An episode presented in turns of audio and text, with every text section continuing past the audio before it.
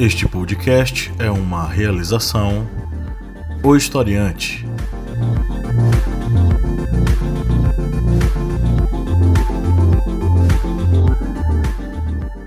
Olá, ouvintes, bem-vindos mais uma vez ao podcast do Historiante, o seu podcast sobre as ciências humanas, toda semana aqui batendo ponto, tratando com vocês sobre uma série de assuntos interessantes, necessários e urgentes. Hoje estamos aqui presentes eu, professor Pablo Magalhães e o Kleber Roberto. E aí, galera, beleza? Hoje é um podcast em dupla, né? É, hoje, hoje tá meio desfalcado. Mas vamos que vamos, porque a gente tem que manter as postagens em dia. Hoje é dia de a gente falar sobre o tema que é o Brasil no cenário internacional. É um tema que algumas pessoas pediram, não é? A gente conversou e o momento é agora para a gente fazer esse tipo de programa. É, mas antes a gente vai dar alguns recadinhos. É, primeiro, se você já nos segue há um bom tempo e quer nos ajudar, seja um apoiador, vá no site apoia.se e faça um apoio a partir de R$ reais mensais. Você nos ajude muito a manter esse projeto, além de entrar para o nosso grupo secreto com muito material exclusivo é, sobre as ciências humanas. Então, se você quer nos ajudar e ter mais contato conosco, vá lá e seja um apoiador.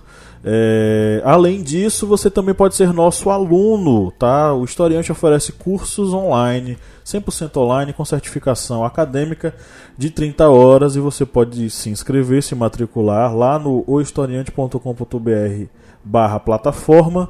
Você vai ter lá acesso a alguns cursos que nós temos. Lá nós temos o curso sobre o contrato social, nós temos o curso sobre a ditadura militar, nós temos curso sobre a história de Pernambuco e nós temos o curso sobre as civilizações hidráulicas Egito e Mesopotâmia. Então, se você está afim de ser nosso aluno, quer aprender muito conosco, Vá lá, acesse o historiante.com.br barra plataforma e se inscreva. A inscrição é feita online também, as aulas são todas online.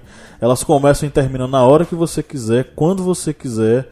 Então, oportunidade massa aí para você estudar sem sair de casa. Além disso, nós temos uma promoção para você que está nos ouvindo. Você está querendo fazer um curso com 20% de desconto? É simples, Kleber vai dizer como. Só é você utilizar um código que nós vamos passar aqui. Para você que não é apoiador do historiante, o código será Mercosul 0806. E para os apoiadores, Kleber? Economia 2019. Para os apoiadores tem uma coisa ainda melhor. O apoiador recebe 40% de desconto no curso, né? Isso mesmo. E para você que não é ainda um apoiador historiante, o desconto será de 20%. eu ia falar 25%. 20% de desconto aí pra você. Aproveita, né? É, aproveita que essa promoção é por tempo limitado. Promoção, o, o, o gerente enlouqueceu. O gerente enlouqueceu, tá quebrando tudo. Tá quebrando, lembrei agora do cara da Avan, o velho da Avan. É aquele desgraçado. Enfim, vamos lá que hoje a gente vai falar sobre uh, o Brasil né, e no cenário internacional. Vamos abordar aí alguns aspectos históricos e analisar um pouco sobre esse cenário que nós temos hoje. Lembrando que esse é um tema de atualidades, né? E que possivelmente, para você que é aluno aí que está se preparando para o Enem, pode cair como possível, possível tema de redação para o Enem. Então vamos começar com a matéria da BBC que foi é, publicada no dia 2 de julho é, e foi escrita pela Marina, Mariana Schreiber o título da matéria é Em resposta à França, Ernesto Araújo diz que o Brasil está comprometido com o Acordo de Paris e contra desmatamento. O desmatamento na Amazônia aumentou no mês passado quase 60% em relação a junho de 2018. Segundo dados divulgados ontem pelo Instituto Nacional de Pesquisas Espaciais, o INPE, com isso, a floresta perdeu 762,3 km de mata nativa no mês passado, o que corresponde a sete vezes a área de Paris. Na manhã de hoje, o ministro francês do Meio Ambiente, François de Rugy, afirmou que o acordo com o Mercosul, aspas, só será ratificado se o Brasil respeitar os seus compromissos, fecha aspas, especialmente em relação à luta contra o desmatamento da Amazônia. Para o porta-voz do governo francês, Sibeth Nidaye, a França, no momento, não está pronta para ratificar. Em resposta a essas declarações, Ernesto Araújo considerou que as falas das autoridades francesas visavam satisfazer cobranças internas do país e não representam risco para que o acordo seja aprovado e implementado. O tratado anunciado na sexta-feira, dia 28 de junho, só entrará plenamente em vigor após ser aprovado pelo Parlamento Europeu, os legislativos dos 28 países da Europa e os quatro países do Mercosul, bloco que, além do Brasil, conta com Argentina, Uruguai e Paraguai. O ministro brasileiro argumentou ainda que, assim como há setores franceses contrários ao acordo, há também aqueles que aqueles interessados na sua confirmação que vão pressionar as autoridades francesas. Abre aspas. Tenho certeza que é um acordo de grande interesse da França e de todos os países europeus. Assim como nós estamos esclarecendo o acordo aqui, o mesmo está sendo feito lá, afirmou Ernesto Araújo em entrevista a jornalistas em Brasília. Na parte comercial, o acordo promoverá, por exemplo, redução de tarifas de importação, abrindo o Mercosul para empresas europeias e o mercado europeu para o bloco sul-americano.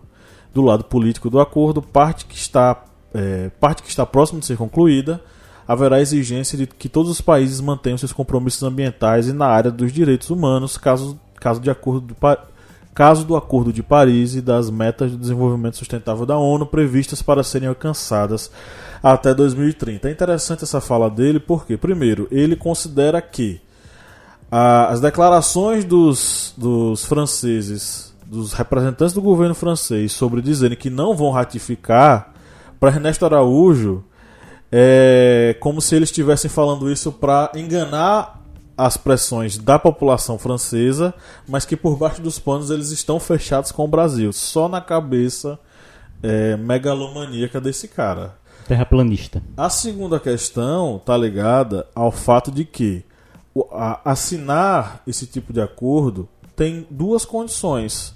Uma é manter os compromissos ambientais e a outra o compromisso com direitos humanos, coisa que o governo Bolsonaro não está afim de fazer, não é? Então assim, a gente está diante de, um, de, uma, de, uma, de uma relação e o próprio ministro, o, o, o Ernesto Araújo, que inclusive assinou ali previamente o acordo, mas ele ainda vai ter que passar pela ratificação de um bocado de gente, vai ter que passar por votação. Ele está muito otimista, mas é inegável que nesses últimos meses o país ele começou a ter uma imagem não tão interessante lá fora, e isso está se refletindo em uma série de acordos que o Brasil já teve e já tem, e que possivelmente não vai poder manter. Né? Então, o que será do Brasil nesse momento, o que serão das relações exteriores do Brasil nesse momento, é o que nós vamos discutir hoje. Fala, Kleber. Eu acho que o chanceler brasileiro, o Ernesto Araújo, ele esqueceu um detalhe que é muito importante para a assinatura desse acordo entre Mercosul e União Europeia, que na Europa está tendo um crescimento muito grande dos chamados partidos verdes, que são os partidos que defendem causas ambientalistas. E não são partidos que, digamos, estão com crescimento, ainda se tornando ali pequenos, médios, não são partidos que estão tomando o, a maioria em vários parlamentos europeus. E esses partidos tanto defendem a questão ambiental, no caso, proteção da Amazônia, como também a própria questão de saúde dos cidadãos europeus já que, lembrando, o Brasil tem uma lista de quase 200 agrotóxicos que são proibidos em vários locais do mundo e estão sendo liberados aqui no Brasil. Isso aí vai acarretar em muitas críticas e num peso muito grande para a não ratificação desse acordo entre Mercosul e União Europeia.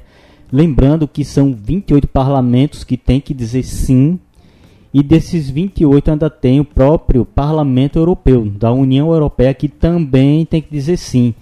E nesses países a grande maioria são defendidos por partidos que defendem causas ambientais e causas nacionais também, pois devemos lembrar que não é só a questão dos agrotóxicos, né? A, a própria ministra do, da Agricultura do Brasil, a Tereza Cristina, ela admitiu que o Brasil teve um grande carregamento de frango que foi proibido de entrar no Reino Unido porque estava contaminado com salmonela.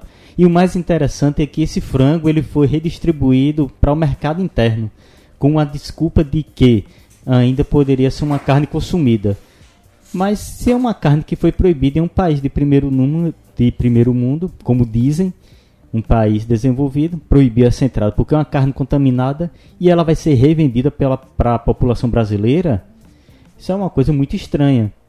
E na própria declaração, por exemplo, que ocorreu no parlamento francês, que vários deputados desse parlamento, eles disseram: os Estados Unidos não compram certos produtos do Brasil, porque nós vamos comprar.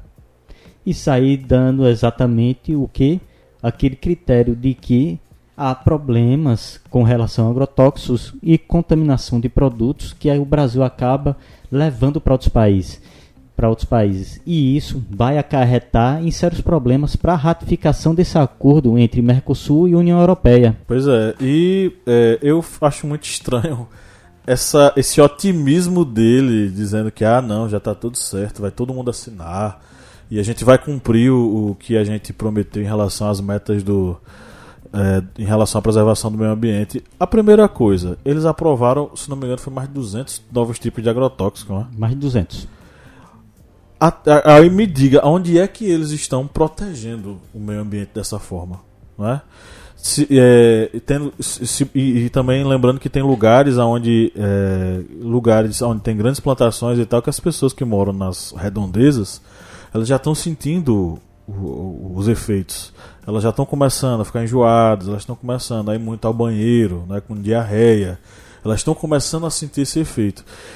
Sem, sem nem contar que esse efeito já é sentido por todos nós na mesa de casa, porque a gente está se alimentando já com alimentos é, pesadamente, é, enfim, embevecidos de agrotóxico, né? Então, é, é, a nossa realidade já é essa. Isso já está modificando, inclusive, a nossa própria, nosso próprio desenvolvimento orgânico. Ah, os jovens já, já estão se desenvolvendo de uma outra forma. Os hormônios que são injetados nas, nas aves já estão é, se refletindo na, no crescimento desses jovens, no desenvolvimento desses jovens, o desenvolvimento hormonal. Então, assim, os efeitos já estão sendo sentidos. E se ele está garantindo que isso vai ser respeitado, ele deve estar tá sabendo de alguma coisa que a gente não sabe a mais. Porque isso só está ligado necessariamente à degradação do meio ambiente e da flora e da fauna. Você pega animais aí, por exemplo, você acabou de falar que a carne, é, carne de frango, né? É. Ela voltou. Bicho, se chega lá, bate na, no, no, teste de qualidade e volta, é porque este negócio não presta. Recentemente, ainda no governo Temer, estavam se falando sobre a carne é, enfim, não é adulterada, mas ela tem inclusive vestígios de baratas. Sei quantos por cento de vestígios de barata, não sei quantos por cento de vestígios de papelão. Então, até onde isso significa um respeito ao meio ambiente. Fora que aquele embrólio, acho que a gente falou sobre isso em algum episódio aqui do podcast, não sei se foi sobre o meio ambiente, é, ou se foi sobre a questão indígena. A própria questão da demarcação dos territórios indígenas é uma, um compromisso com a preservação do meio ambiente, a preservação da Amazônia. Aí o que, é que o Bolsonaro queria fazer? Tirar a demarcação do, do da FUNAI e colocar com o Moro, para que ele colocasse, fizesse a demarcação. Não foi isso que aconteceu? Foi para o Ministério da Agricultura. Ministério da Agricultura. Gente, o, qual é o interesse dos grandes latifundiários se não acabar com as reservas indígenas para poder colocar pasto para boi comer? Não é? Então, assim, é, o, o, Bolsonaro e o governo brasileiro estão longe, muito longe, de estarem cumprindo com aquilo que foi estabelecido em relação a. Enfim, a, a, a o respeito ao meio ambiente, preservação do meio ambiente. E a outra coisa que ele falou aqui na, na matéria, que eu achei interessante, foi a questão da, da, do compromisso com os direitos humanos. Gente, o próprio presidente já se manifestou várias vezes sobre ah, vamos matar, vamos torturar, vamos já fez apologia à tortura várias e várias vezes em vários programas de TV, reafirmando seu seu sua admiração pelo, pelo brilhante Ustra, o cara de quem ele tem um livro de cabeceira, o cara que foi um dos maiores torturadores. Ele chegou na votação do plenário, na votação de impeachment, fez uma alusão ao Ustra. Então, acreditar que um presidente desse vai é, é, estabelecer algum tipo de compromisso com os direitos humanos é acreditar em Papai Noel, né? É, e lembrando que o Brasil tanto quer esse acordo entre Mercosul e União Europeia, como também quer um assento na OCDE, que é a Organização para a Cooperação e Desenvolvimento Econômico. Só que entrar na OCDE, que é, digamos, um clube do bolinha das potências econômicas, não é só chegar e dizer, ó, oh, quero um assento, vamos pegar uma cadeira e botar na mesa, ó, senta aqui, Brasil. Você agora faz parte da OCDE. Não, tem que obedecer uma série de fatores muito grandes. São mais de 100 critérios, que vão desde que, é, critérios sociais, ambientais, econômicos, tributários. E o Brasil não consegue obedecer nem 50% desses critérios. E aí o Brasil vem dizer: ah, não, os Estados Unidos estão tá apoiando que a gente entre na OCDE.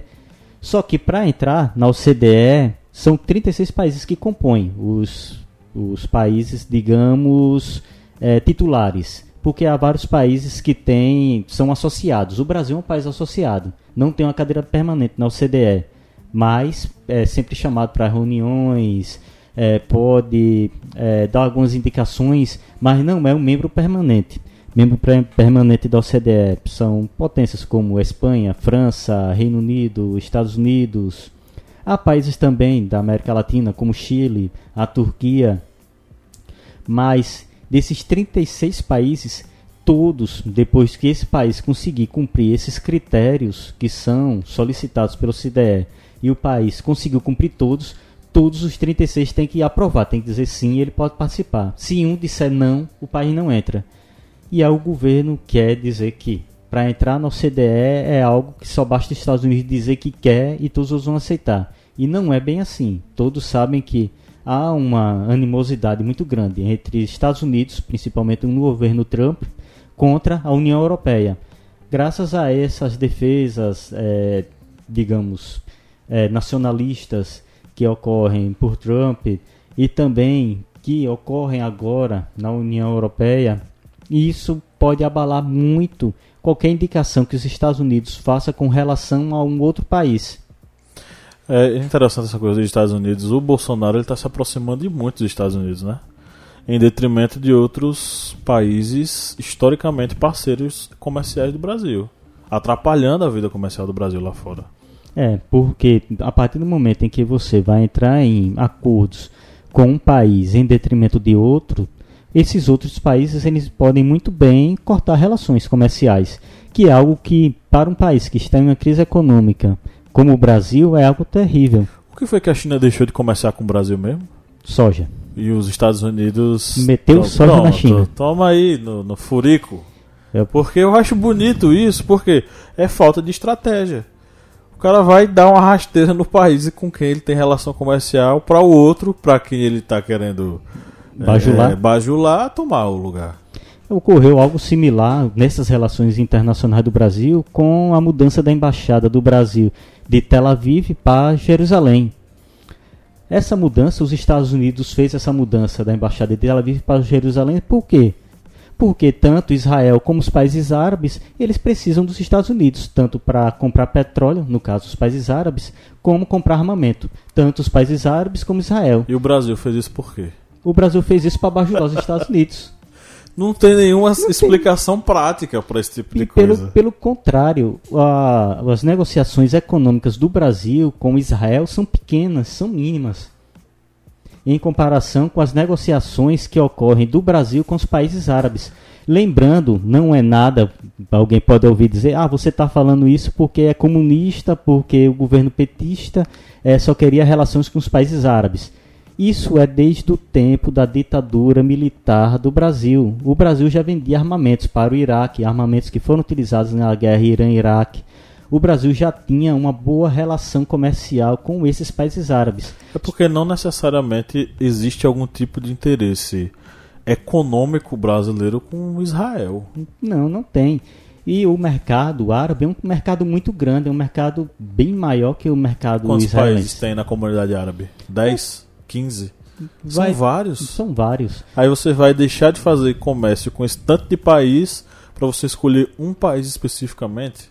É tanto que quando foi fazer essa mudança, todos, muitos produtores, avicultores, pecuar, é, principalmente avicultores e pecuaristas entraram em desespero, porque sabiam que Um país árabe, ele pode ser rival com outro, mas se você atacar uma, uma ideia defendida por um desses países, todos se unem.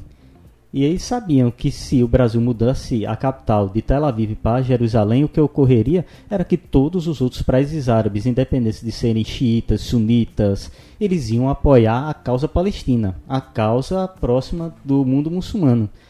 E fazendo isso, eles iam o quê? Boicotar essa exportação de carnes para os países árabes. É tanto que depois deu aquele imbróglio todo do Brasil, ah não, não vai transferir mais a embaixada, só vai transferir uma representação comercial, que é mais um gasto desnecessário. Um país que está em crise econômica e vai abrir uma, uma representação comercial em uma outra cidade, que poderia ser uma representação dentro da própria embaixada, só para agradar, agradar Netanyahu. Fazer uma gambiarra, porque diz que ah, não, vai mudar é a, a a embaixada toda. Não, não vai mais. Então põe um. É complicado, bicho. Bom, seria bom a gente fazer um, um histórico aqui sobre o, a participação do Brasil em questões internacionais, né? A primeira, é, a primeira participação brasileira assim de vulto tá ligada a um ministro Oswaldo Aranha, que foi é, ministro das Relações Exteriores do Vargas, né, de 15 de março de 38 a 23 de agosto de 44. Ele foi é, o ministro que participou da fundação, vamos dizer assim, do Estado de Israel, né? Participou da ONU comandando, presidindo, na verdade, o órgão. E, salvo engano, foi o Oswaldo Aranha quem participou como chefe da delegação brasileira é, ele participou da Assembleia Geral das Nações Unidas em 47, durante a votação da UNGA 181 sobre o plano de partição das Nações Unidas para a Palestina, no qual ele adiou a votação por três dias para garantir sua aprovação. Por seus esforços na situação palestina, ele foi nomeado Prêmio Nobel da Paz em 1948. No processo de envolvimento brasileiro na Segunda Guerra Mundial, Aranha teve papel fundamental representando, representando no governo a ala pan-americanista defendendo uma aliança com os Estados Unidos, sempre em oposição aos chefes militares capitaneados principalmente pelo ministro da Guerra, Dutra, que eram partidários de uma aproximação com a Alemanha. É, em 44, o, ele se demite do cargo de chanceler após ser enfraquecido dentro do governo e pelo fechamento da Sociedade dos Amigos da América, da qual era vice-presidente, voltou à cena política em 47 como chefe da delegação brasileira na recém-criada ONU presidiu a segunda Assembleia Geral da ONU, que votou o plano da ONU para, participa, participa, para a partição da Palestina em 47, que culminou na criação do Estado de Israel, fato que rendeu a Aranha eternas gratidões dos judeus e sionistas por sua atuação. Né? essa foi a participação do Oswaldo Aranha na raiz aí da construção do Estado de Israel. É, um outro ministro das Relações Exteriores que é digno de memória, né, para se fazer aqui juiz ao seu trabalho lá fora, foi o ministro Celso Amorim, que foi o ministro do, durante o governo Lula todo, mas ele também tinha sido ministro das Relações Exteriores durante o governo do Itamar Franco. No governo Fernando Henrique, ele foi embaixador no exterior e durante, entre 2003 e 2010 ele foi ministro das Relações Exteriores de Lula. É, Kleber, não sei se concordará comigo, ele vai se manifestar aí. É, foi um momento de maior crescimento do protagonismo brasileiro lá fora, concorda, Kleber? É, foi um momento que tanto teve esse crescimento econômico do Brasil, como também houve uma queda acentuada no desemprego. Foi um período, digamos, o último período áureo da economia brasileira. Foi o ministro que estava com Lula quando ele foi chamado de cara pelo Obama, né? É o cara. This is the man, the most popular politician in the world. In the world. Mas também tem outras participações, participações militares, né, Kleber? Na, no Haiti, por exemplo. É, teve a participação brasileira durante o conflito no Haiti, que o Brasil fez a, pacific, a pacificação do país e houve a participação do general Santos Cruz.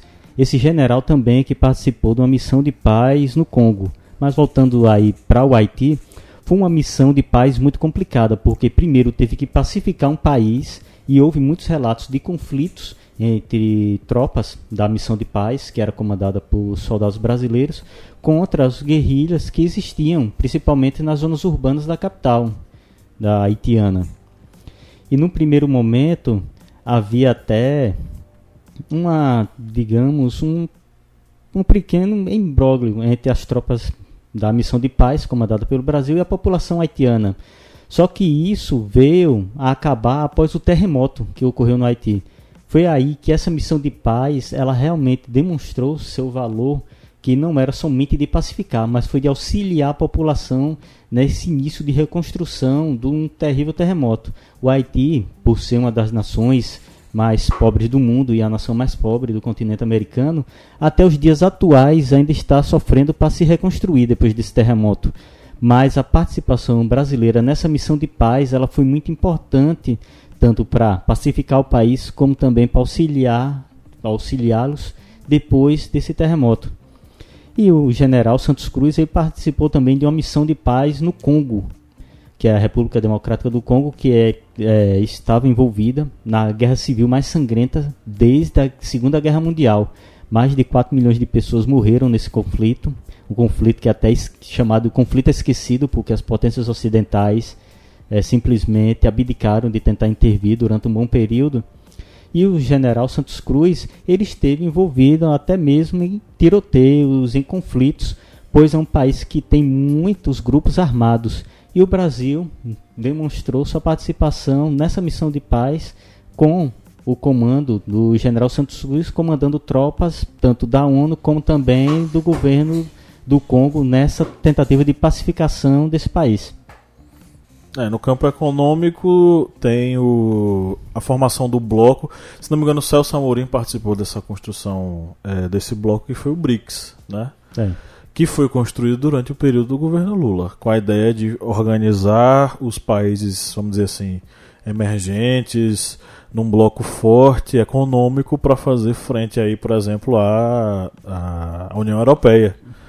E aí nos BRICS você vai ter Brasil, Rússia, Índia, é, África do Sul, esqueci China, alguém? China e África do Sul. China e África do Sul, os BRICS são países que não necessariamente têm um alinhamento ideológico. É, é, por exemplo, você vai pegar uma Rússia, que é um, um governo extremamente autoritário, capitalista, é, é, enfim. Você vai pegar uma Índia também que é, tem um governo muito ligado à questão é, de exploração da mão de obra lá pesadíssima, o capital estrangeiro já está lá inserido e tal. Acho e que desses todos aí, só a China que vai ter uma, um, um governo politicamente comunista, mas economicamente um socialismo de mercado, né? que a gente pode dizer assim. É, e a Índia é um país que tem um estilo de governo similar ao do Brasil, um governo conservador, que defende, digamos, a causa religiosa hinduísta. É, se você for pegar, por exemplo, que lá na Índia você tem, por exemplo, o, o crime de estupro, você tem condições para você levar em consideração se de fato aquilo é estupro, até a quantidade de homens que pegaram a mulher, entendeu? Então é uma coisa absurda, um dos, um dos países mais conservadores que a gente tem aí. É, então é um, um, não é um bloco econômico é, criado por um viés ideológico, é um bloco econômico criado por interesses comerciais e fortalecimento de determinado grupo para fazer frente a União Europeia. Quem diz isso, que é um grupo ideológico, meu Deus do céu, tá louco, né? E uma última coisa que eu vou falar antes de passar a palavra para você, Kleber. É... Quando o Brasil fecha acordo econômico com a China, ele não está fechando acordo econômico porque a China é comunista. É porque a China tem produtos a nos oferecer. E nós produtos a oferecer a ela que na balança fica favorável para a gente. É, e lembrando que devido a essa aproximação quase subserviente do Brasil com os Estados Unidos, o BRICS corre o ris risco de virar RICS, sem o B de Brasil. Que nessa última reunião do G20 no Japão, houve a reunião do BRICS, ok, teve essa reunião, essa cúpula do BRICS, só que depois a China fez um RICS sem o Brasil, uma reunião apenas com é, a Rússia, Índia, China e África do Sul. É, eu acho que pouco a pouco o, o atual governo ele vai começar a se isolar, indo em direção a um grupo econômico que não está interessado nele, que é o grupo dos Estados Unidos.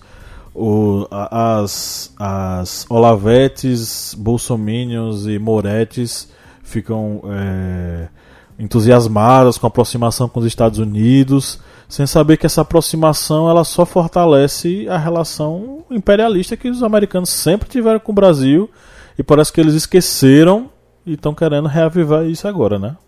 É, parece que esqueceram sobre a doutrina Monroe e a política do Big Stick. Pois é. Passando a limpo.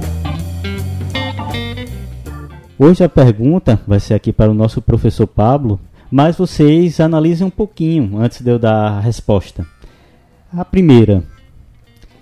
China vende alho barato e ameaça 150 mil empregos no Brasil, diz a associação. Olha só, alho barato. O alho da China que é mandado para cá? Isso, alho da China e ameaça 150 mil empregos no Brasil. Rapaz, eu acho que é falso. Acho que esse alho gera empregos aqui no Brasil. Eu acho. É, tá no site economia.ol.com.br e a notícia é verdadeira. Olha só. A notícia agora, dia 9 de junho de 2019, a China está sendo acusada de realizar dumping, que é aquela venda onde vários grupos ou um grupo só vende um produto a um preço muito baixo para tentar, tentar estabelecer um mercado.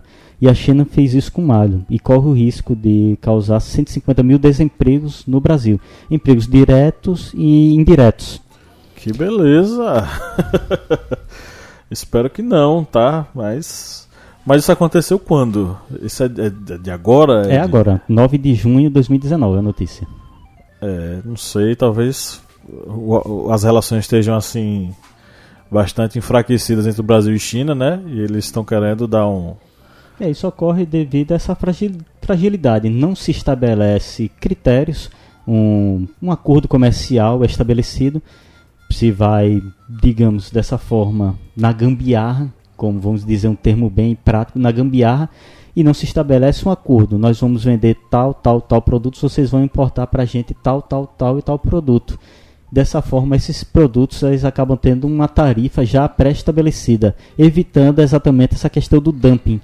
Pois se tivesse um acordo comercial estabelecido forte entre Brasil e China, a China não iria realizar isso porque estaria fora do acordo comercial como estamos aí vendo um governo se isolando, acaba ficando à mercê desses tipos de ataques. Pois é, e deixar claro que relações comerciais elas precisam ser fechadas para esse tipo de coisa não acontecer, né? É. São empregos que poderiam estar sendo, na verdade, oferecidos e não fechados. A próxima pergunta. A próxima pergunta ela vai, vai envolver dois sites. A primeira, a, que vai ser a pergunta, será a seguinte: no Brasil, segundo o Anatel, 86 mil antenas de rádio de tecnologia 5G, dessas 86 mil antenas, 70 mil são da Huawei, que é uma empresa de tecnologia da China.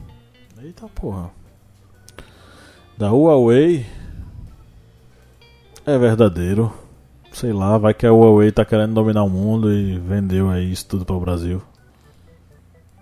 E a notícia que está no site tecnoblog.com.br e a notícia verdadeira. Olha só. Notícia de 26 de junho de 2019 que a Huawei ela é a maior empresa de tecnologia 5G do mundo. É aquela que os Estados Unidos impuseram sanções, né? E depois tiraram porque viram que o negócio não ia ser bom para eles.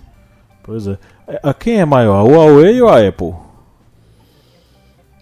Em termos de mercado, em termos de. Acredito que a Huawei eles têm uma condição maior de assumir esse mercado. Eles sofreram essa sanção, eles acabaram colocando, criando um novo sistema operacional, né? Foi, por, e chinês tu sabe, eles se eles quiserem dominar mandando produto a preço de banana, eles conseguem. Agora interessante, tecnologia brasileira não é norte-americana.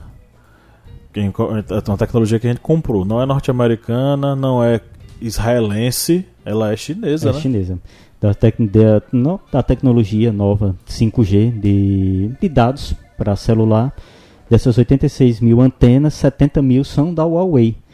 E lembrando que o ministro Ernesto, o nosso chanceler Ernesto Araújo, ele tentou fazer também uma retaliação contra a Huawei Essa notícia está até Deus lá no site veja.abril.com.br.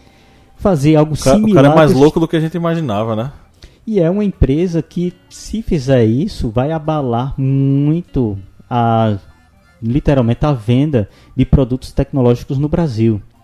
Pois, como vocês sabem, quanto, quanto maior o número de empresas de tecnologia vendendo no mercado, menor será o preço. Aquela velha lei da concorrência. Ah, é? Então tá.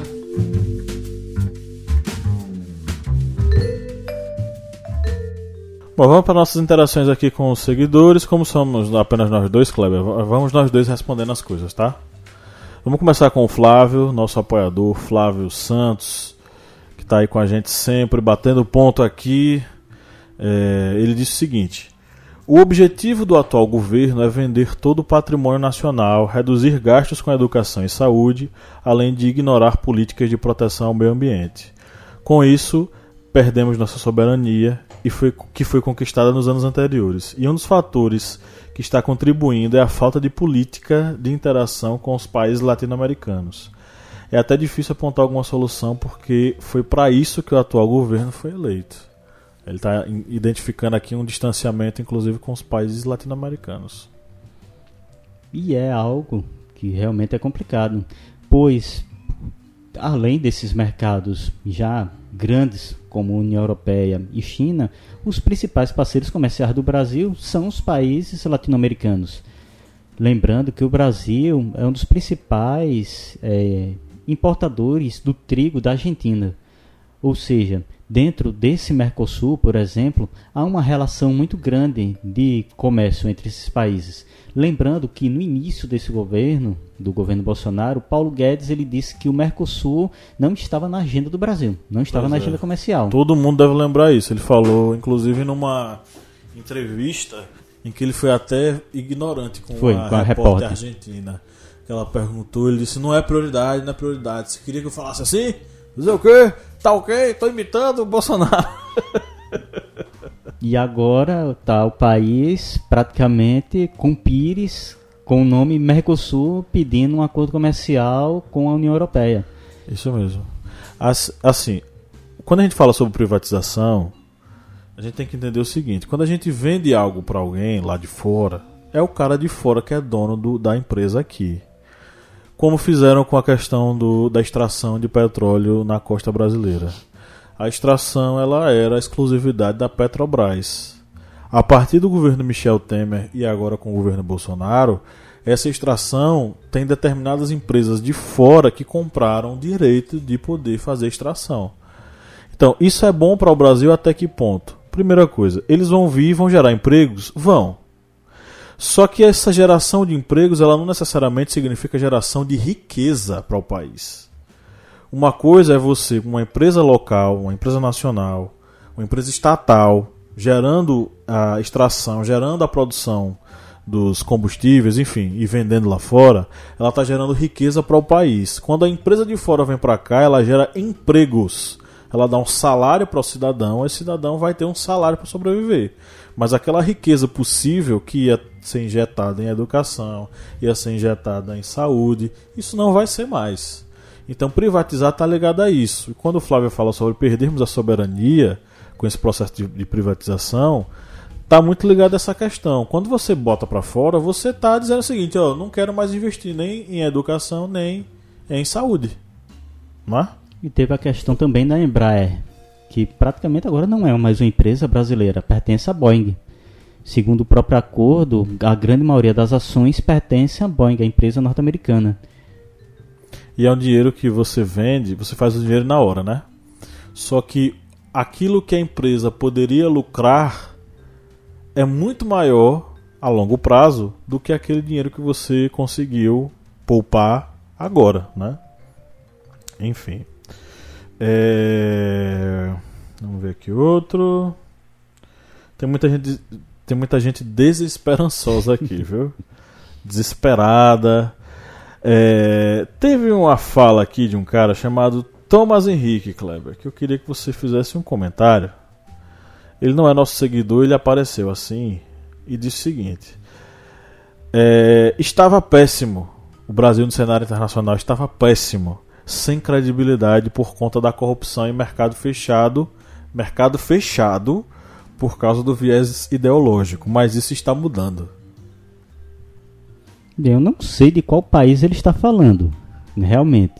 Porque se for uma questão do Brasil que está tentando assinar um acordo com a União Europeia, a União Europeia disse que não vai assinar, por exemplo, a França já disse que não está preparada para assinar por causa dessa questão da defesa da Amazônia e dos agrotóxicos. Está com a China, que exportava soja para a China, e a China não comprou soja brasileira, comprou dos Estados Unidos. Está com uma relação bem estremecida com outros países da América Latina se ele estiver falando, por exemplo, do Brasil, está ocorrendo o contrário. O Brasil está ficando cada vez mais isolado nesse cenário internacional.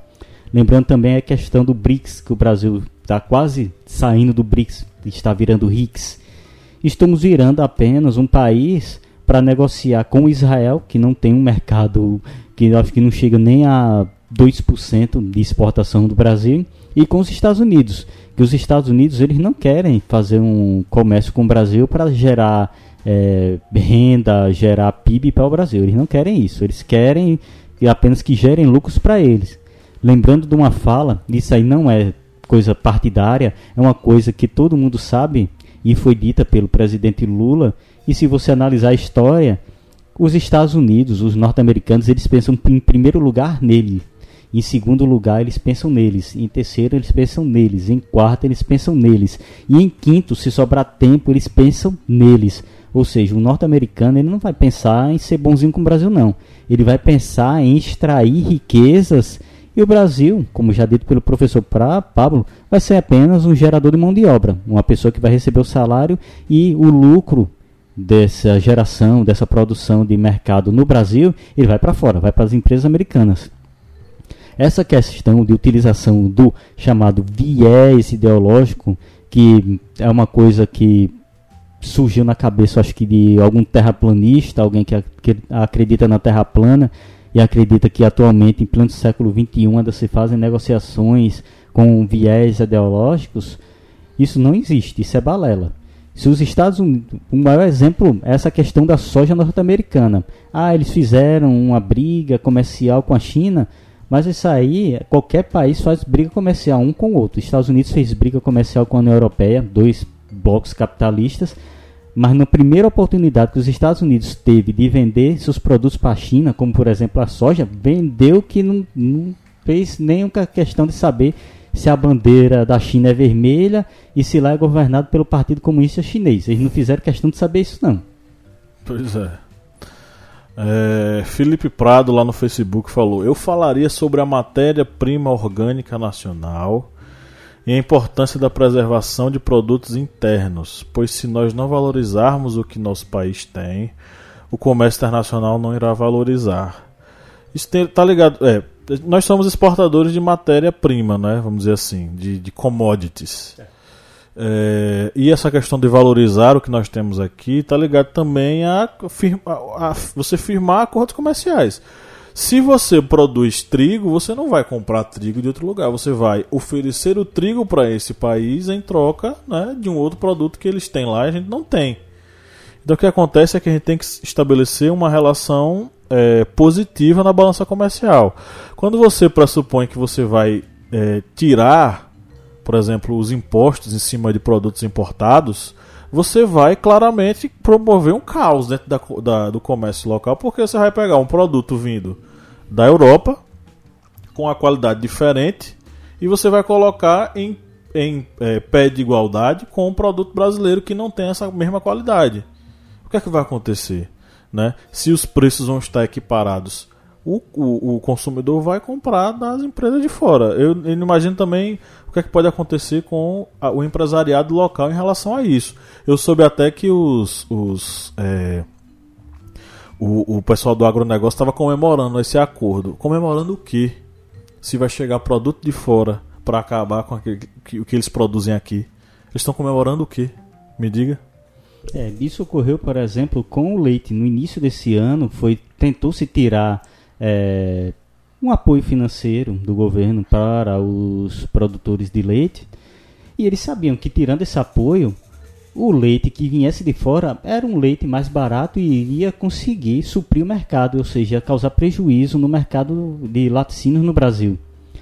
E os produtores agrícolas do Brasil comemorando um acordo com a Europa, pensando que vai conseguir exportar uma grande quantidade de produtos para o mercado europeu, tem que lembrar também que é, é recíproco esse acordo. Do mesmo jeito que o Brasil vai exportar, o Brasil também vai importar produtos. É, o interessante é que a gente acabou de ter um bocado de carne de frango retornada para o Brasil porque a gente não atingiu o padrão sanitário deles. Aí você imagine dentro desse processo aberto, o que é que vai acontecer com esse produto brasileiro quando chegar lá? Eu não estou dizendo que o produto brasileiro ele, ele é ruim. Estou dizendo que existem é, percepções e, e, exigências que são diferentes lá e aqui. Se fosse a mesma exigência daqui lá e vice-versa, nós teríamos um outro cenário. Mas a, a, lá você tem um padrão sanitário que é diferente do nosso. É tanto que a própria ministra falou: não, essa carne dá para a gente consumir aqui. Por quê? Porque a gente não tem o mesmo padrão de, de europeu de manutenção da, da qualidade do, do, produto. Então, assim, é, é, um risco muito grande assumir que você vai trazer os produtos de fora para cá sem qualquer tipo de taxação. Se, na verdade, é, aliviando, vamos dizer assim, essa taxação sobre a importação. Isso vai causar um efeito muito forte aqui na economia brasileira. É que essa taxação ela vai em alguns casos demorar 10 anos até zerar, mas o momento vai zerar. Eu lembro também, como somos da região do Vale do São Francisco, que aqui existem muitas é, a produção, a vinicultura é muito forte, a produção de vinhos aqui na nossa região é muito forte. E devemos lembrar que abrindo esse mercado vai abrir também um mercado para os vinhos europeus, o vinho espanhol, o vinho italiano, o vinho francês em, em uma luta contra os vinhos nacionais. Não, não vou dizer que o vinho nacional é ruim, muito pelo contrário, o vinho nacional daqui da região de São Francisco é um vinho muito bom. Contudo, o mercado brasileiro é um mercado que, quer queira, quer não, é formado muitas vezes por muitas pessoas que querem se exibir. E a pessoa, em uma determinada festa ou no sua adega, ela quer exibir vinhos nacionais ou vinhos importados? ela vai querer se exibir com produtos importados. E isso vai gerar impacto na produção vinícola do Brasil. Quer queira, quer não, isso vai acontecer. Há uma negociação do governo em modernizar a produção de várias áreas agrícolas mas essa modernização não quer dizer que vá baratear o preço e elevar a qualidade para conseguir competir de pé de igualdade com um produto europeu que está vindo sem taxação. É, e corre o risco muito grande de a gente acabar, é, como é que eu vou dizer, estrangulando as empresas nacionais. É, o, o pior é isso, que, um, que esse, essa negociação ela não demorou tanto tempo para ser assinada, não é por causa de uma questão, como muitos querem dizer, ah, uma questão ideológica, porque a América Latina está virando sal, está virando um mundo comunista. Não é por causa disso, é porque os governos sabiam que tentar bater de pé de igualdade com os produtos europeus é algo muito complicado. Foi muito bom você ter falado isso, porque o Luiz Carlos de Souza lá no Facebook discorda de você. Ele diz que o acordo do Mercosul foi inviabilizado por 16 anos por causa de viés ideológico e que o governo fez um gol de placa com essa, esse acordo. É, Luiz, infelizmente, se você for analisar tudo histórico e toda a questão macroeconômica com relação a essa negociação Mercosul e União Europeia, você vai perceber que não é um bom negócio para muitas áreas da economia brasileira. O, principalmente essa área que o Brasil acha que vai ser o top, que é a área da é, agricultura e da pecuária. E não é pois os produtos europeus eles também vão ter uma taxação muito baixa e elas poderão vir para o Brasil. E o Brasil está com um padrão de qualidade tão alto para conseguir competir com o mercado europeu. Vamos analisar assim, por exemplo, daqui a uns cinco anos. Nós estamos vendo aí várias crises é, hidrográficas no Brasil nos últimos anos, por falta de chuvas, quebra de produção no sul por causa de geadas, quebra de produção na região nordeste por causa de secas. Será que um momento desse de quebra de produção em um mercado europeu produzindo em larga escala não vai fazer exatamente o contrário? Não vai alagar o Brasil de produtos e aí o Brasil não vai conseguir mais competir de pé de igualdade? Temos que analisar tudo isso. Por isso que foi um acordo que demorou muito para ser assinado, porque não é um acordo tão simples. Os governos do Mercosul, eles estavam com uma visão protecionista, porque é. todo mundo quer defender sua, sua economia. em pouquíssimos meses os brasileiros assinaram, né? É, então, em uma reunião. Meu Deus, é, é, acordos só... comerciais eles precisam ser pensados cautelosamente, porque isso gera repercussões por décadas. É isso aí. E essa questão de proteção econômica, isso vem desde o tempo do mercantilismo. Isso vem desde o tempo em que começou-se a criar as manufaturas lá na Inglaterra.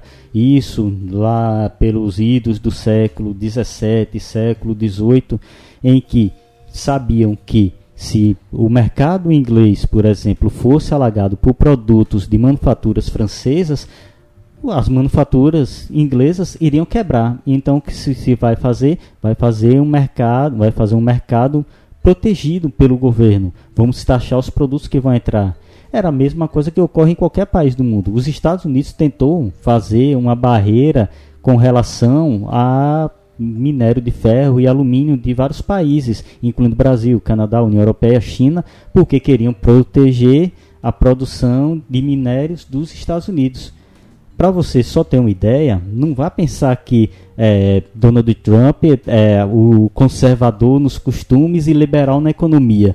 Isso é ilusão. Americano não é liberal não, na economia dele não, é conservador do início ao fim com a sua economia. Eles vão se proteger até quando não aguentar mais esse negócio de economia liberal ficou para os outros. Os outros se quebrem em, comércio, em negociações liberais do neoliberalismo, mas o mercado americano ele é conservador, ele vai se proteger. Liberalismo para os outros. Liberalismo para os outros, conservadorismo Liber, para mim. Liberalismo no furico dos outros é refresco, né? Na verdade. É... José Márcio Guimarães fa falou aqui que faria um texto comparativo entre o Celso Amorim e o Ernesto Araújo. A diferença entre os dois é absurda, tá? Porque assim, a carreira do Celso Amorim é uma carreira renomada, inclusive com uma série de. É, como o, o cara usou aqui o termo gol de placa, né? O, cadê ele aqui? O Luiz Carlos falou gol de placa. O Celso Amorim fez vários gols de placa ao longo do seu período de chanceler brasileiro, né?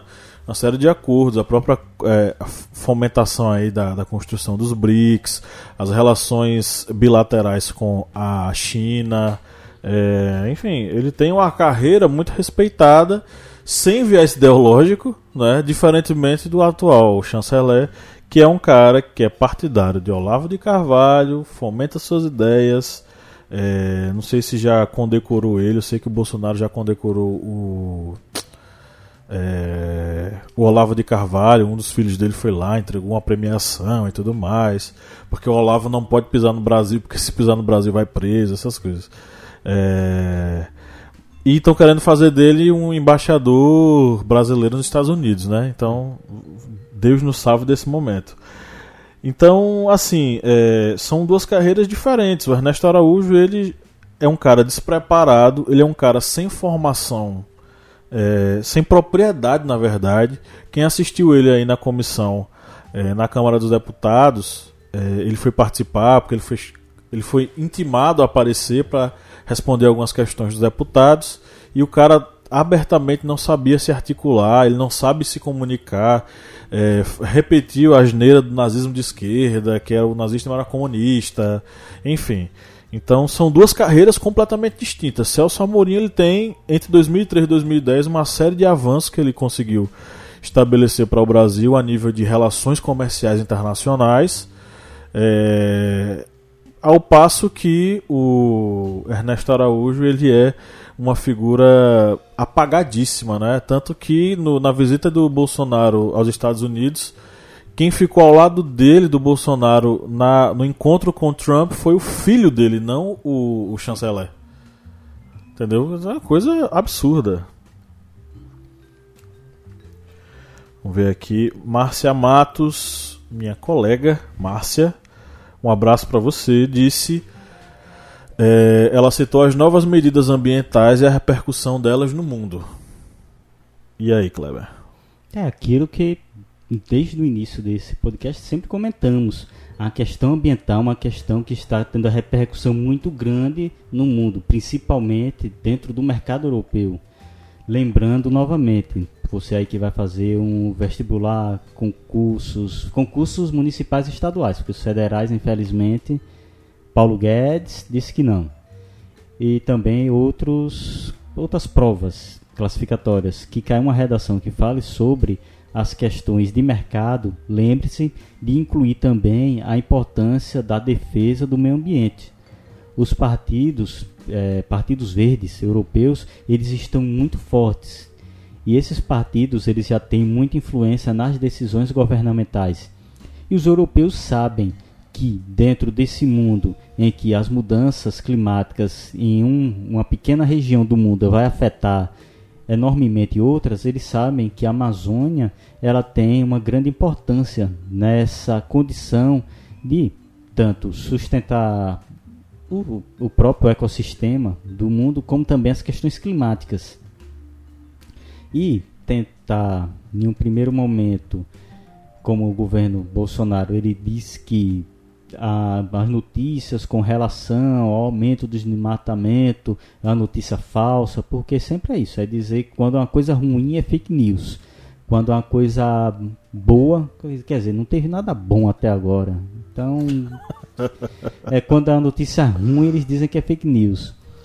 E, infelizmente, esse aumento no desmatamento dentro desse cenário da, da Amazônia, tanto é ruim para o Brasil no estabelecimento de acordos comerciais com a Europa, que no caso a União Europeia, para ser aprovado uma, um acordo comercial, ele deve passar tanto pelo Parlamento Europeu quanto os parlamentos dos países membros, como o desmatamento nessa Amazônia vai impactar muito também a produção agrícola no Brasil e dessa forma impactar a própria economia nacional. É só um dado aqui é, sobre o Celso Amorim, só para não deixar escapar essa coisa. É, o Celso Amorim, quando ele foi é, embaixador brasileiro no exterior, ele acabou fazendo um, uma série de conexões aí com vários políticos, vários representantes nacionais aí em outros países.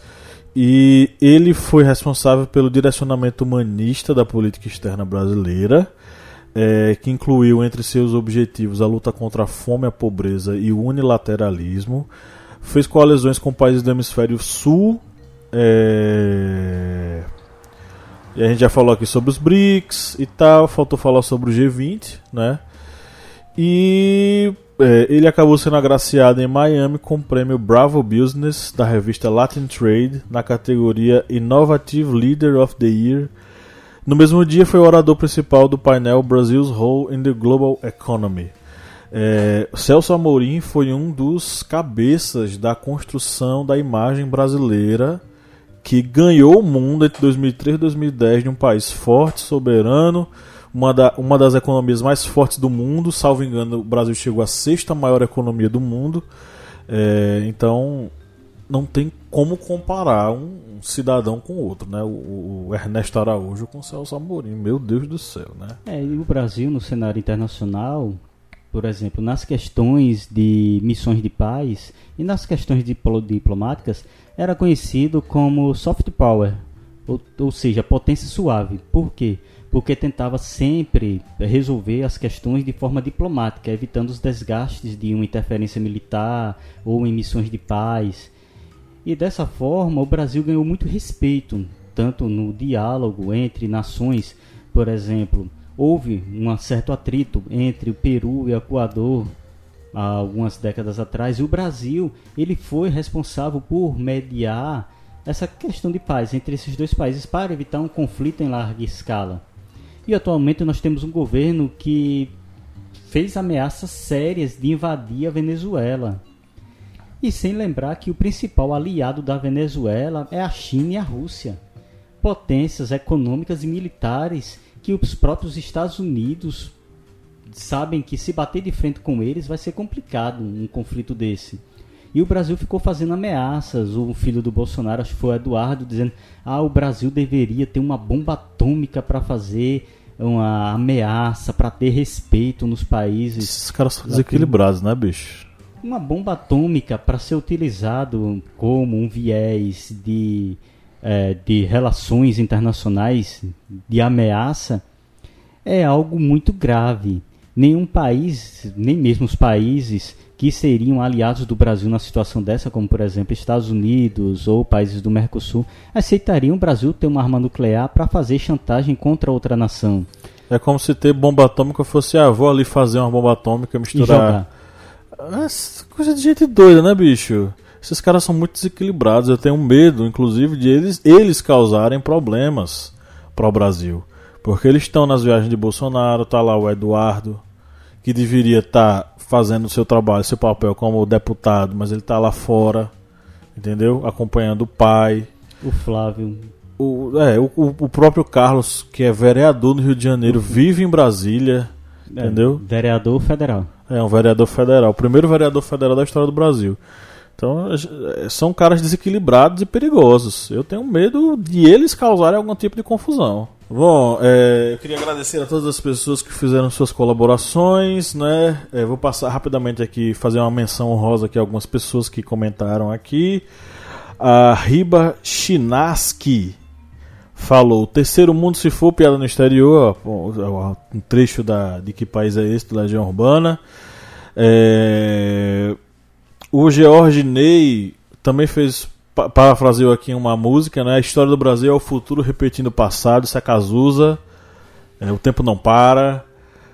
É, Rafael Moraes disse que está com medo de cair Olavo de Carvalho na porta desse Enem. Duvido não, duvido não. Pode ser, hein? É possível que caia aí uma obra desse cara. O Maurigé, Maurigelbio Estevão falou: aquele amigo do rolê que é bonito, mas não sabe chegar nas minas devido ao vazio intelectual. Segundo ele, esse é o Brasil, tá? É, lá no Instagram, nós tivemos também mais alguns comentários. Nós tivemos a Adrissa Fernandes dizendo que somos uma chacota para todo mundo. A Natália Rufino falou que nós somos uma criança no meio de adultos. De fato, o Bolsonaro se comporta como criança no meio de adultos. Vídeo que ele falou para Angela Merkel, né, Kleber? É, que o Brasil, é, a Alemanha tem muito a aprender com questões ambientais. Quer dizer, a Alemanha tem muito a aprender com as questões ambientais do Brasil.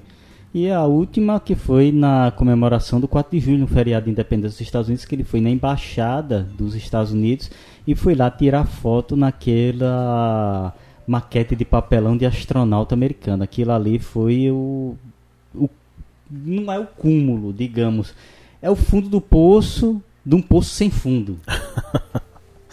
Francisco de Almeida falou: o Brasil não está bem no cenário nacional, muito menos no internacional. Como ter explicação? Como ter inspiração? Fernanda Fortunato falou que nós somos um fracasso. Léo Lopes, identidade assassinada no berço. João Marcos falou que argumento eu não sei não, mas vergonha tem de sobra. É... Agora você tem argumento. Pois é. A Fernanda Martini falou: a vergonha passada em débito e crédito antes mesmo de se ter um cartão. é, enfim, dá pra ver que o pessoal tá bem desesperançoso com o que tá acontecendo, né?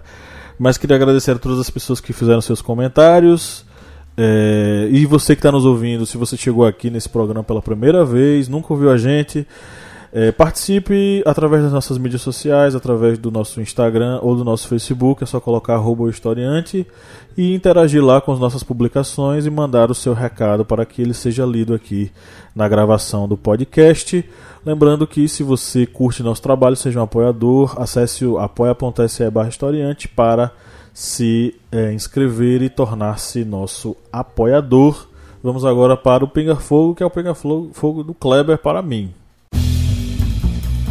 Pinga Fogo pro Márcio. Bem, o Pinga Fogo de hoje, pergunta simples, pergunta básica. O Brasil está preparado para o desafio das disputas entre os blocos econômicos mundiais? Não, principalmente pelo fato de que nós não temos uma equipe preparada é, apropriadamente para fazer as conexões econômicas mais é, positivas para o Brasil. Nós temos uma equipe, é, uma equipe de relações exteriores que é uma equipe muito ligada a questões puramente ideológicas, uma ideia declaradamente aberta que o próprio é, Ernesto Araújo declarou que ele vai ele está combatendo é, o globalismo e nessa briga de combater o globalismo ele elegeu como seus inimigos a Rússia e a China que eles chamam de eurasianos, o comunismo eurasiano, que eu não sei o que é isso, mas eles chamam disso. Ora, se nós temos uma equipe internacional baseada nesse tipo de critério para estabelecer conexões comerciais com outros países, o que é que nós podemos esperar se não desastre? Se nós temos uma equipe econômica baseada em uma espécie de batalha cristã contra os maus costumes, uma batalha cristã pela manutenção da família, como pensar economia? Se na cabeça dele só tem esse tipo de coisa. Então, assim, os embates dos grupos, dos grupos econômicos internacionais com equipes muito mais preparadas para esse tipo de trabalho, para esse tipo de luta, é, dentro de um cenário desse, o que a gente tem que esperar do Brasil com o Ernesto Araújo, com essa galera que está aí, é, é, é, desastre. Eles estão querendo se aproximar dos Estados Unidos por uma aproximação é, capitalista. Nós somos liberais, capitalistas igual aos norte-americanos. Mas os norte-americanos eles não estão com o Brasil como prioridade, não. Eles têm outros parceiros comerciais. E na primeira oportunidade que eles puderam dar a rasteira no Brasil, qual é o caso da economia com a a China, eles deram. Então nós estamos muito despreparados. É, os partidários do bolsonarismo estão é, é, elogiando o acordo que foi estabelecido entre Mercosul e União Europeia. Aguardem, porque esse tipo de, de acordo entre países de um bloco rico com países que estão em desenvolvimento, que não têm uma economia tão forte quanto, isso vai gerar problemas para nós, porque a corda, no final das contas, sempre arrebenta do lado mais fraco. É. Para vocês historiantes que estão ouvindo esse podcast, vamos só deixar algumas traduções de algumas palavras que você eu acho que ouviu nos últimos dias, que são, por exemplo, comércio bilateral e comércio multilateral. O comércio bilateral é o comércio que é feito entre dois países, essa relação econômica, por exemplo, Estados Unidos, China, Brasil, China. Isso é um comércio bi, ou seja, que só envolve dois países. Essa união multilateral que vai ocorrer, por exemplo, entre Mercosul e União Europeia, já é que envolve blocos econômicos. Já que atualmente existem realmente várias tentativas de formar grupos hegemônicos no mundo de defesa de suas economias. E na questão, por exemplo, entre União Europeia e Mercosul, não está em jogo apenas a manutenção econômica de um bloco, mas a manutenção econômica de vários países. Isso fica bem claro. E aí por isso que é um comércio multilateral, ou seja, que envolve várias nações. E falando dessa questão de comércio exterior, de defesa de um produto nacional, devemos lembrar de um produto que está sempre na boca de vários políticos desde o tempo de Enéas. Meu nome é Enéas. que é o nióbio. O nióbio que entrou aí novamente na boca daqueles defensores de uma economia de baseadas em um produto só, que é algo que nunca deu certo para nenhum país do mundo e que o presidente Bolsonaro, nessa última reunião do G20, foi lá e mostrou umas miçangas, lá, umas joias feitas com nióbio, dizendo que aquilo era o futuro, tal, tal, tal. Bem, o nióbio, realmente o Brasil é dono das maiores reservas de nióbio no mundo. Mais de 90% das reservas desse minério está no, estão no Brasil. Só que o nióbio não dá para o Brasil fazer um grande mercado, uma grande, digamos, é, um grande acréscimo no seu PIB a partir do nióbio. Por quê? O nióbio ele é em função de deixar os metais aço mais maleável e resistente. Só que existem outros metais, como por exemplo o titânio, que faz a mesma função do nióbio. E não é preciso grandes quantidades de nióbio para fazer esse aço mais resistente e maleável. Uma pequena quantidade, por exemplo, 100 gramas, consegue fazer isso em uma tonelada de aço. Ou seja, mesmo o Brasil sendo dono de praticamente todas as reservas mundiais de nióbio, praticamente 98% estão no Brasil, os outros 2% espalhados no mundo conseguem abastecer o mercado mundial durante muitos anos. E o presidente, ele certa vez citou em uma entrevista que o Brasil deveria fazer como os Estados Unidos têm o Vale do Silício, deveria fazer o Vale do Nióbio. Só que ele não ele literalmente não sabe o conceito do Vale do Silício. Eu acho que ele pensa que o Vale do Silício é centenas, milhares de empresas de minério extraindo silício como se fosse metal. É isso mesmo. É isso mesmo. E o Vale do Silício não é isso. O Vale do Silício ele tem tinha a produção de, de silício, só que era Vale do Silício, principalmente pela grande quantidade de empresas de tecnologia que estavam lá. São centenas de empresas de tecnologia. E essas empresas de tecnologias têm como principal componente o que? O microchip. E o metal do microchip é o que? O silício. Por isso vem o conceito de Vale do Silício, o vale da tecnologia do silício, dos microchips. E aí as várias empresas têm suas sedes nessa região, por isso esse nome. Não é por causa de milhares de empresas extraindo milhares de toneladas de silício. É porque são empresas de tecnologia. E nesse caso, fazer um vale do nióbio é algo surreal para as condições brasileiras. E para o nióbio, ele tem importância para o Brasil, uma importância real, não é como o presidente estava ali na reunião do G20 mostrando miçanga, mostrando joinhas de nióbio, dizendo: Ó, oh, isso aqui é 5 mil, esse, essa joinha aqui de nióbio.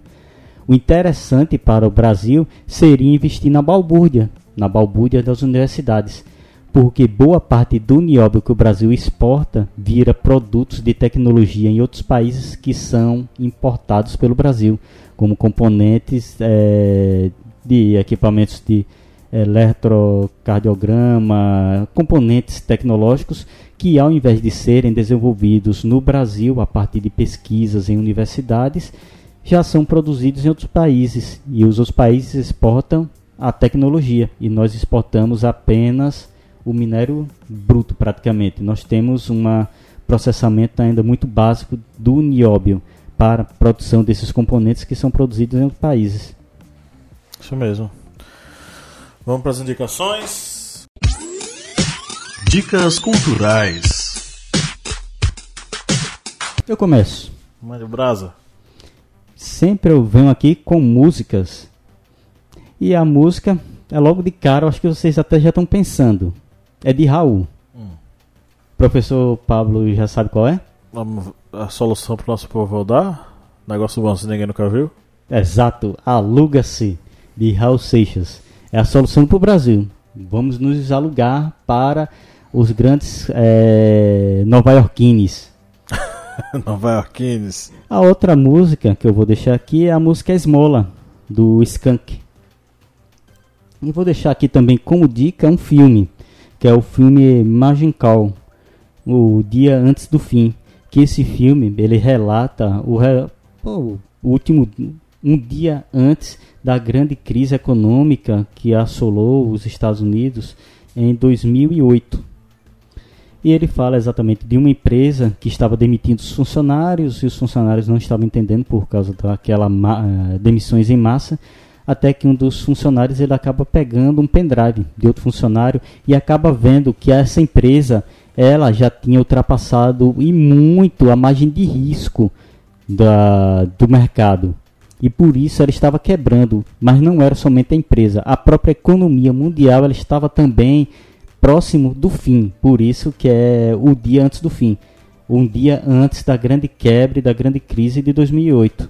Não vou dar mais spoiler, mas é um filme muito bom para você entender essa questão econômica de uma economia mundial, uma, uma economia globalizada em que o efeito de uma única empresa em um único país ele consegue ter efeitos devastadores em todo o mundo. Isso mesmo. Eu vou indicar primeiro um filme que eu, um documentário que eu achei muito interessante, que é Trump, um sonho americano.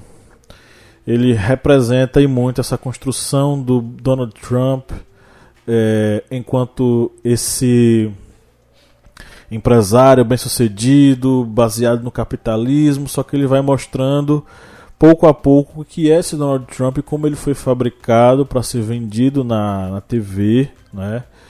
As indicações musicais eu vou ficar com as duas que os nossos seguidores mandaram, que foi uma foi Que País é Esse e a outra foi O Tempo Não Para, do Cazuza, O Que País é Esse, do Legião Urbana.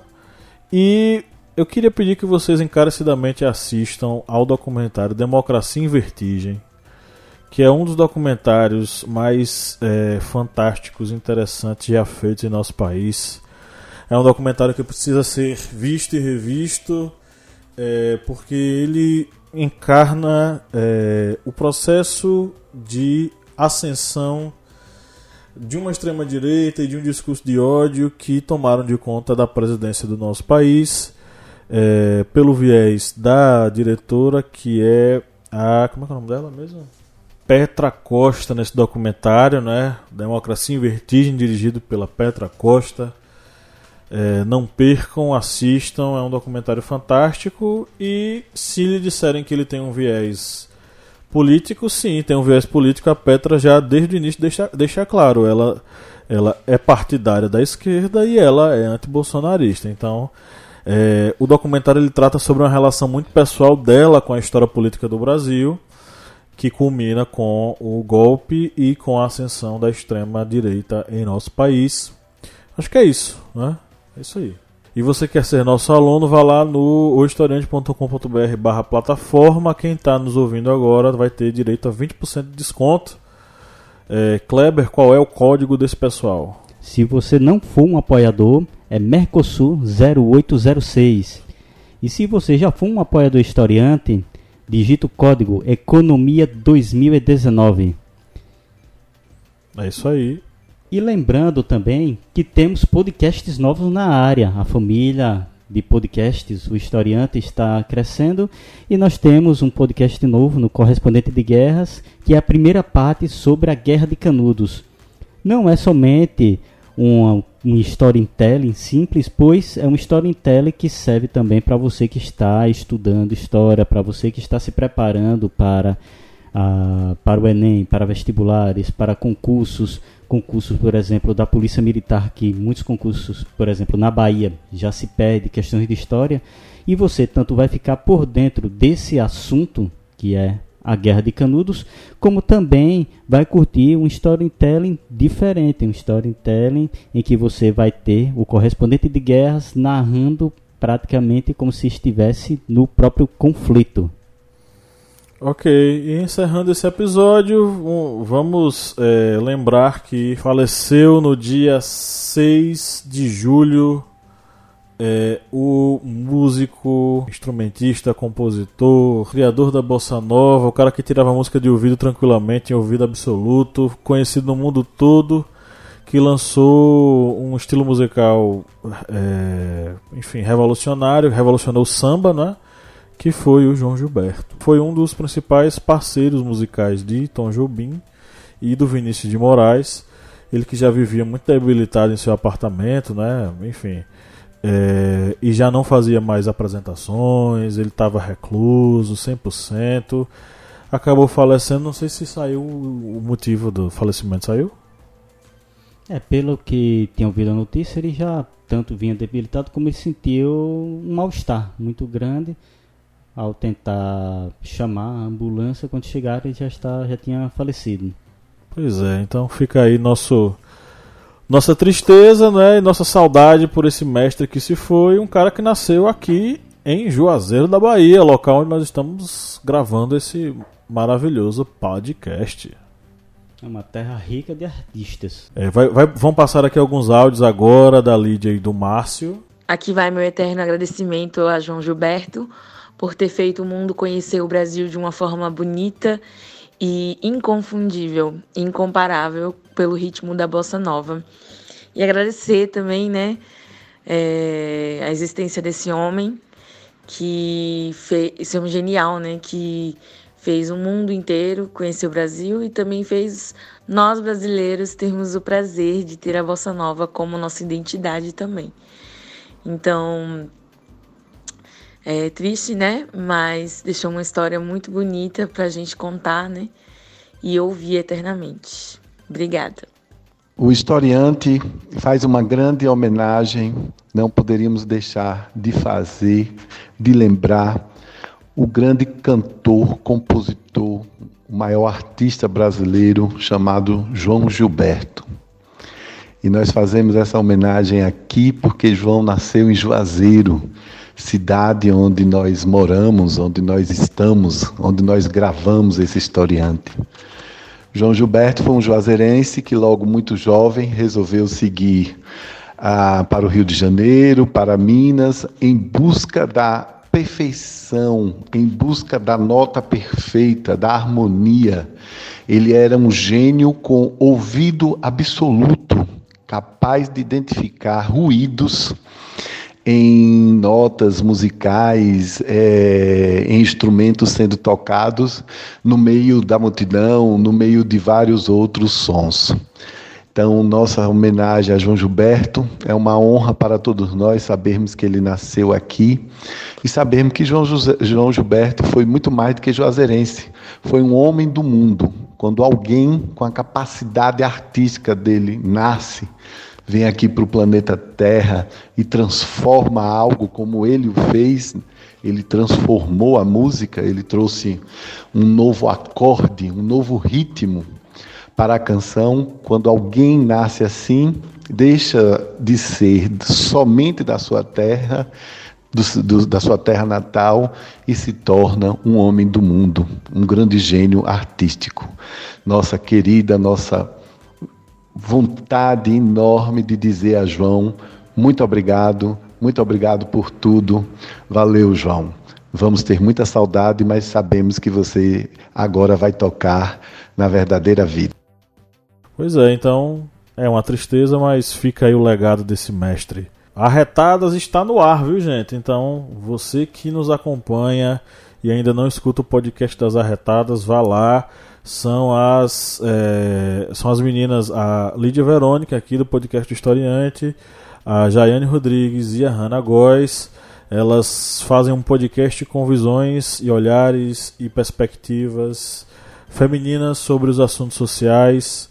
Elas estão lá é, toda semana, de 15 em 15 dias elas postam um episódio novo e elas estão com o endereço na internet, o historiante.com.br retadas se você quiser conversar com elas, você vai lá, participa do site também delas e manda algum e-mail também com informações. Elas lançaram essa semana agora um podcast, um episódio sobre futebol feminino e outro episódio sobre o caso Neymar, o suposto caso de estupro, né?